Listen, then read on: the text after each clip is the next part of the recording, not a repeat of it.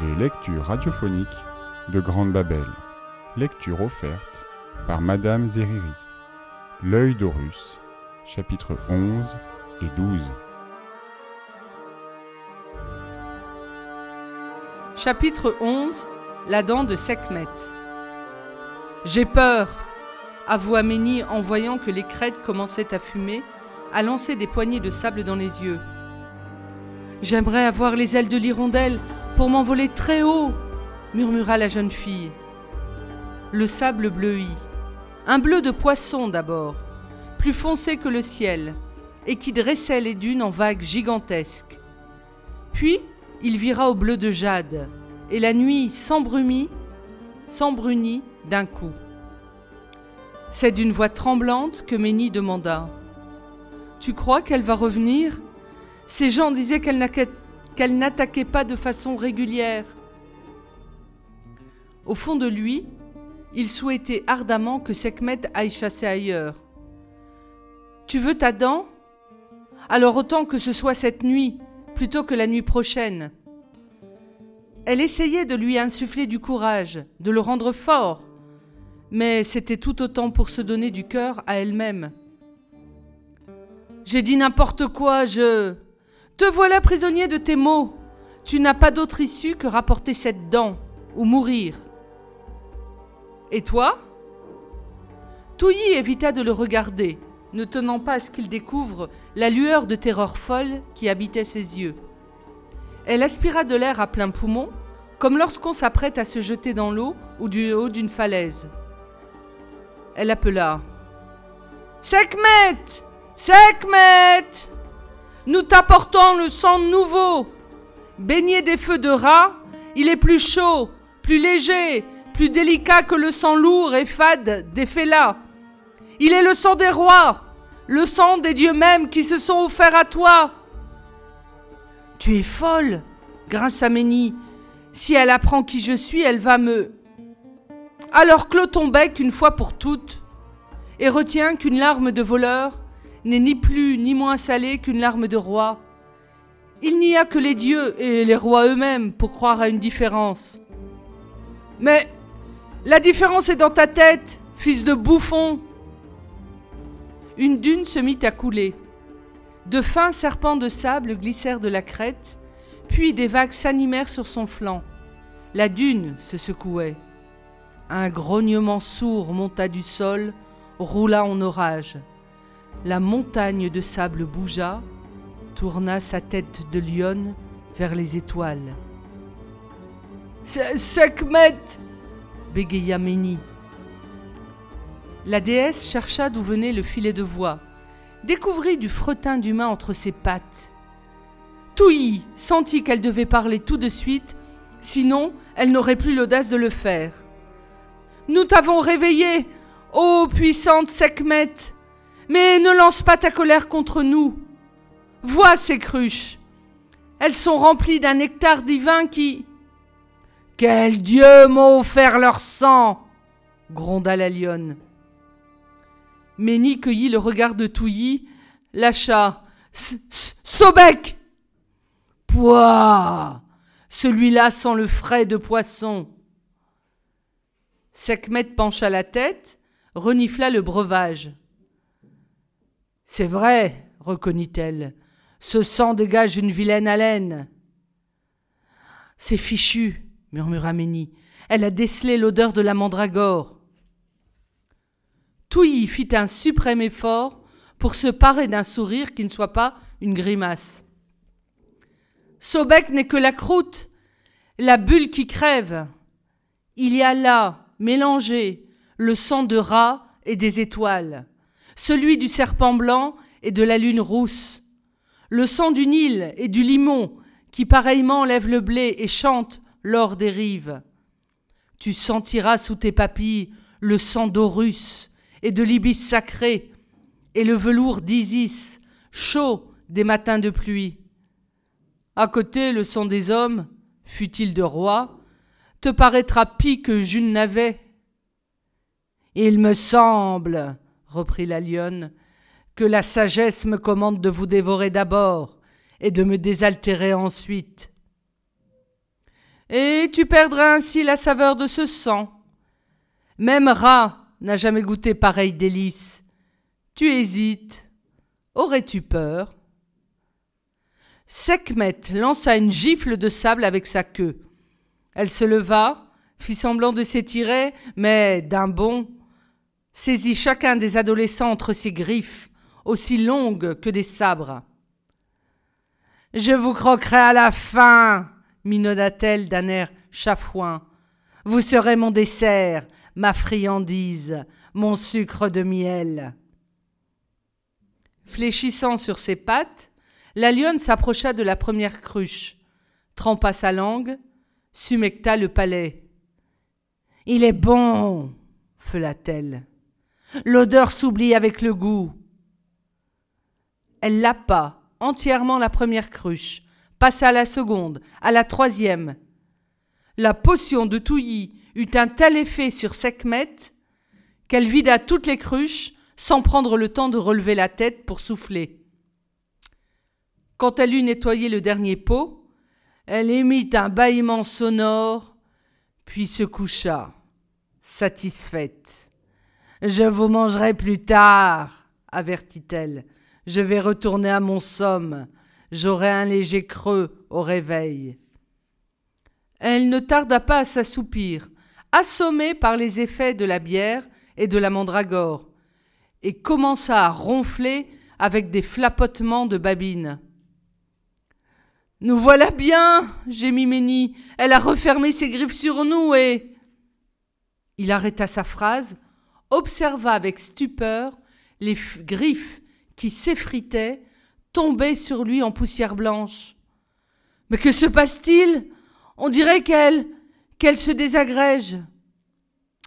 J'ai profité de ce que vous étiez tous occupés à battre les ânes pour parfaire ma potion. Trois passés d'azurite, trois petites formules magiques, et notre déesse va retomber en sable.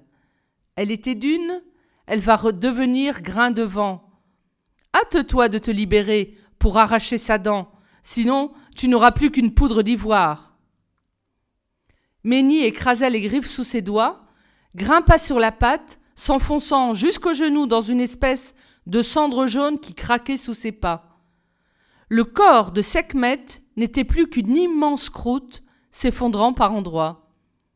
J'y suis s'écria Ménie en employant un croc de la lionne. La dent se détacha toute seule. La tête se fendit en deux, s'écroula comme une coulée de terre emportée par la pluie. Le dos s'affaissa en une succession de petits dômes de sable. Le vent balaya la déesse, et s'aima ses cristaux à travers le désert. Sekhmet ne tuera plus claironna l'adolescent en s'extirpant du sable, sa dent brandie à bout de bras. Et j'ai mon second trophée. Il gratifia Touilly d'un large sourire. Tu es vraiment formidable, et je suis fier d'être ton ami. Tu vaux plus à toi seul que tous les officiers de mon père réunis. Touilly hocha la tête. Allons bon, voilà que ça le reprenait. Les Itziques les accueillirent avec des cris de joie. Ils jaillirent de leur puits et se mirent à danser autour des deux jeunes gens. Un homme fit pourtant remarquer que, puisqu'il manquait désormais une dune, le vent allait souffler plus fort sur l'oasis. On le rabroua, on le fit taire, on lui bourra la bouche de sable. Vous allez pouvoir construire vos maisons sur le sol, et non plus en dessous, déclara Touilly, et prendre le frais de la nuit en vous asseyant sur le seuil. Le vieil homme qui les avait reçus s'approcha. Restez avec nous, leur dit-il. Il y a de la place dans mon foyer et du travail pour tous dans nos jardins. Non, le remercia Ménie. Je dois poursuivre ma quête de l'horizon. Je veux rapporter un morceau de terre brûlée, là où le soleil s'enfonce dans le désert. Tu ne découvriras rien du tout, expliqua le vieux. D'autres ont cherché l'horizon avant toi, mais ils reculent sans cesse ses limites. Il y a dix ans, un homme que des gardes avaient chassé est parti lui aussi en direction du couchant, et quelques jours après, son épouse derrière lui. Touilly écoutait le bonhomme de toutes ses oreilles, de tous ses yeux, de toute sa bouche qu'elle avait entr'ouverte. En équilibre sur une jambe, elle semblait figée dans un mouvement, le corps penché en avant, le cou tendu pour ne pas perdre une miette des paroles du vieillard. Et, et alors balbutia-t-elle. Ils sont revenus des lunes plus tard, épuisés. Le soleil les avait ridés, tannés, desséchés. L'horizon est impossible à atteindre. Il naît toujours de nouvelles dunes, de nouvelles rocailles entre celui qui marche et lui. Et lorsque tu gravis ce qui te paraît la dernière montagne, une nouvelle étendue s'offre à toi, infinie, rouge et battue de sable. Que sont devenus l'homme et la femme demanda Touilly d'une petite voix. Ils n'ont pas survécu à leur brûlure. Nous les avons enterrés au pied d'une dune, celle qui vient de disparaître. La jeune fille se détourna, marcha vers le désert, s'arrêta à la bordure de l'oasis. Ménie respecta la peine de Touilly et la laissa seule un long moment. Puis il vint derrière elle, lui posa doucement sa main sur l'épaule. Tu peux rester si tu veux, murmura-t-il. À quoi bon? renifla-t-elle. À quoi bon? Le fleuve a charrié tant de limons depuis, et le vent déplacé tant d'échines de sable. Où veux-tu aller à présent? Je suis allé à l'est et à l'ouest. Le nord est bien trop loin, je le laisse à mon père. Il nous reste le sud, le haut pays nubien. Chapitre 12 Les Nubiens Touilly s'arrêta, regarda au loin. Elle appela Ménie qui sumectait les lèvres à sa gourde de peau. Que ce sac est lourd se plaignit-il en approchant. Que dirais-tu si, à la place de la dent de Sekhmet, ça avait été une défense d'éléphant? Elle lui montra un panache de poussière. Une fumée jaune courait devant l'horizon, se diluait dans l'azur en buée, en sèche exhalaison. Un troupeau d'antilopes, précisa Ménie. Quelque chose a dû les effrayer. Un fauve, des chasseurs peut-être? Des soldats? L'armée patrouille le long des pistes pour protéger les caravanes qui rapportent l'or des mines. Ou tout simplement elles vont boire, rectifia la jeune fille. Le Nil, en effet, s'étirait non loin de là. Il n'était plus aussi majestueux qu'en aval. Ses berges plus élevées, plus rocailleuses, ne bénéficiaient pas de la montée des crues, et son cours se brisait en cataracte. Cela n'empêchait pas de petites embarcations à voile carré de s'aventurer d'un village à l'autre pour y échanger des produits. Ménie remarqua qu'il y avait d'autres fumées, blanches celles-là, signalant la présence d'habitants sur la rive. Tu verras tes premiers Nubiens, dit-il. Leurs yeux sont aussi brillants que leurs dents, et ils sont coiffés d'une étrange manière. Un village se dessina bientôt. Des toits de palmes coniques, dépassés d'une haie de fascines qui ceinturaient les cases construites en torchis. Des palmiers et des figuiers apportaient une note de verdure et de fraîcheur dans l'ocre brûlant du paysage. Des enfants aperçurent les deux arrivants. Ils attirèrent les adultes par leurs appels et leurs sautillements, et ce fut tout un groupe qui assista à l'entrée de Ménie et de Touilly, surpris de les voir surgir du désert. Les Nubiens étaient grands, avaient la peau sombre, leurs cheveux crépus étaient teints au henné, et les hommes arboraient une plume d'autruche piquée au sommet du crâne. Les femmes, portaient de longues jupes bariolées, les hommes des pagnes rouges ou en peau de panthère.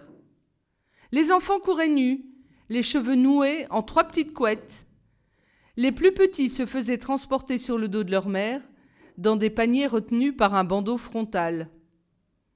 Une femme proposa à Ménie des œufs d'autruche, un homme une queue de girafe pour servir de chasse-mouche, un autre des pots de gazelle, un troisième promena sous le nez de Touilly des plantes aromatiques servant à la confection des parfums.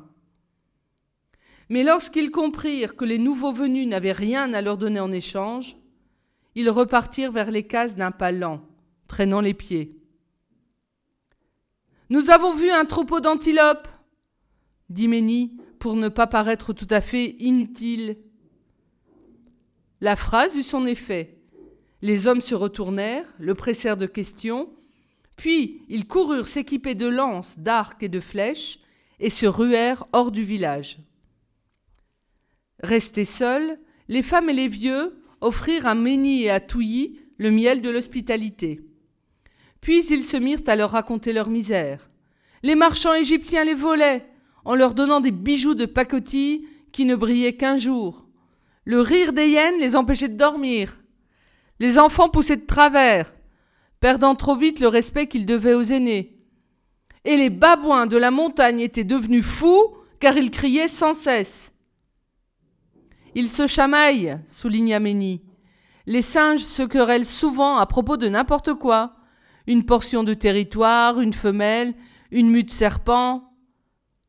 Non, non rectifia un vieux nubien qui n'avait plus que quelques cheveux au-dessus des oreilles. Ils ne se battent pas entre eux. Ils lancent des cris en l'air, les modules en accès de colère, en suppliantes lamentations, en discours adressés au ciel.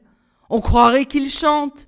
Et puis, sans raison apparente, ils cherchent les points les plus élevés, les corniches, les falaises, et se jettent dans le vide comme... Euh, le vieux se passa la langue sur les lèvres, comme s'il voulait voler. Ils sont devenus agressifs, compléta une femme qui donnait le sein à son bébé. On ne peut plus envoyer nos jeunes hommes dans les carrières pour rapporter la gâte et la cornaline. Bientôt, les marchands égyptiens ne s'arrêteront même plus chez nous. Une autre, aux yeux aussi grands et doux que ceux d'une gazelle, agita la main pour prendre la parole. Il y a des jours où les babouins se contentent d'entourer nos hommes et de les observer en se grattant le ventre. Mais à d'autres moments, ils les assaillent à coups de pierre et les attaquent sauvagement. Une vieille femme, ratatinée par l'âge et le soleil, émit un clapotement de lèvres car elle n'avait plus de dents. Tous se turent pour l'écouter. Mon fils s'est fait mordre de l'épaule jusqu'au poignet. Des trous gros comme le pouce. La montagne est devenue maudite. Elle donnait l'impression de mâcher ses morceaux de phrases, claquant de la langue pour appuyer ses dires. Les autres hochèrent la tête, bien d'accord avec elle. Une gamine déclara que son père avait eu la peau du crâne arrachée par un mâle qui s'en était pris à ses cheveux. Même Horus n'ose plus se poser sur la montagne. Il vole d'un sommet à l'autre et ses ailes s'alourdissent de fatigue. Qu'adviendra-t-il s'il tombe Les dieux peuvent-ils succomber sous les griffes des singes? Méni et Touilly s'échangèrent un regard. Ils pensaient à Sobek, et à Sekhmet. Mais Horus était le dieu du bien. S'il disparaissait, son oncle, Seth, prendrait le pouvoir et précipiterait l'Égypte dans le chaos. Je ne sais pas, répondit la jeune fille. Si les babouins se jettent du haut de la montagne, il n'en restera bientôt plus. Oh non, car ils sont innombrables. Le grand faucon s'épuisera bien avant. Touilly sentit que Ménie allait s'abandonner à une nouvelle promesse, celle de rapporter une queue ou une crinière de babouin, par exemple. Elle annonça que les jours passés dans le désert leur avaient collé le sable à la peau, et qu'un bain leur serait salutaire à tous deux.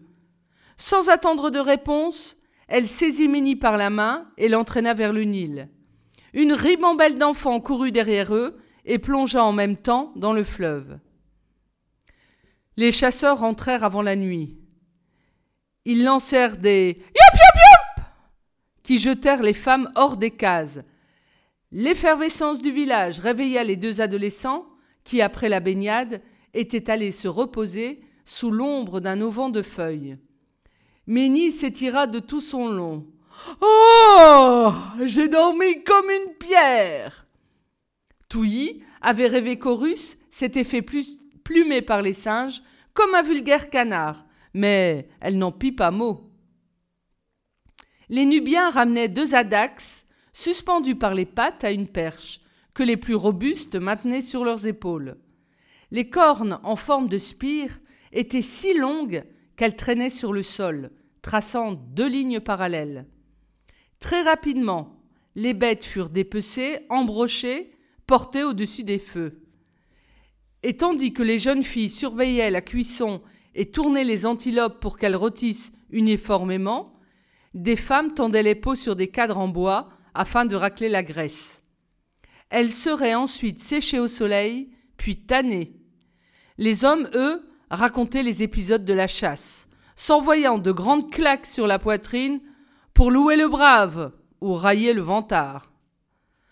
Le repas eut lieu en cercle, autour d'un grand feu. Chacun allait se servir et revenait s'asseoir, son morceau fumant à la main. À un moment, le chef du village fit signe à Mini et à Touilly de le rejoindre dans sa case. Là, il offrit au garçon une superbe peau d'oryx, déclarant Si vous ne nous aviez pas signalé le passage du troupeau, nous aurions dû nous contenter de courges et de dattes pour de longs jours encore. Ah, elle est belle, fit Ménie en déroulant la peau contre lui. La femme du chef proposa à Touilly de choisir ce qui lui plairait parmi les objets étalés devant elle. La jeune fille opta immédiatement pour différentes poudres conservées dans des vessies de singe.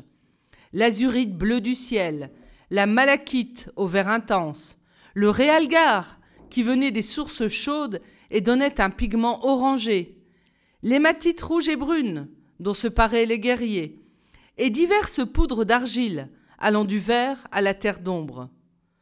Touilly fourra le tout dans son sac, se releva rayonnante. Mélangées à de la graisse, elles feront d'excellentes teintures. Tu les associes déjà à quelques pratiques magiques lui chuchota Ménie. Pas du tout, se défendit-elle. Je veux m'en servir pour me maquiller, farder mes paupières, dessiner et agrandir le tour de mes yeux, comme le font les dames du palais avec leur col. À propos, tu ne m'as jamais dit qui était ta mère. Mais la reine, répondit Ménie sur le ton de la plus naturelle évidence. Bien sûr, maugréa Touilly en le bousculant pour sortir. Où avais-je la tête? Les Nubiens s'étaient mis à danser autour du feu, marquant le pas au rythme des tam-tams constitués par des pots tendus sur des calebasses ou des grosses coucourdes évidées. Les hommes formaient le premier cercle et brandissaient leurs armes. Les femmes les enfermaient dans un second anneau et battaient la mesure en frappant dans les mains. Tous martelaient le sol de leurs pieds nus, ahannant et poussant des cris stridents. Touilly se mêla aux danseurs, se déhancha pour attraper la cadence, gesticula des bras, du tronc, des jambes, sans chercher l'harmonie avec les autres, se souciant uniquement d'accorder son corps au battement des tambours.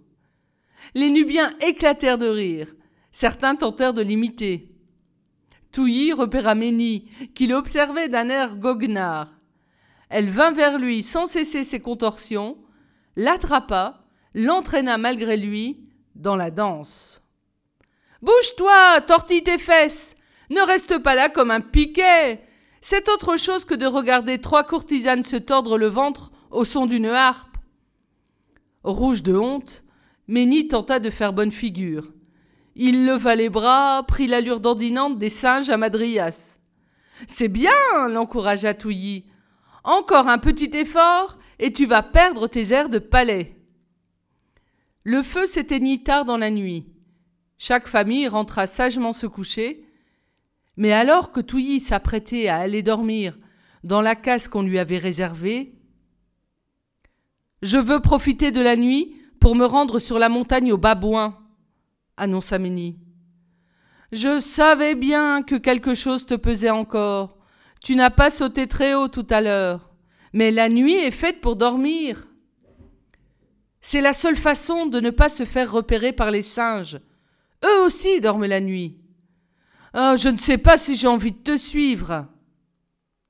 Il insista, promit de lui donner du col une fois rentré à Neken.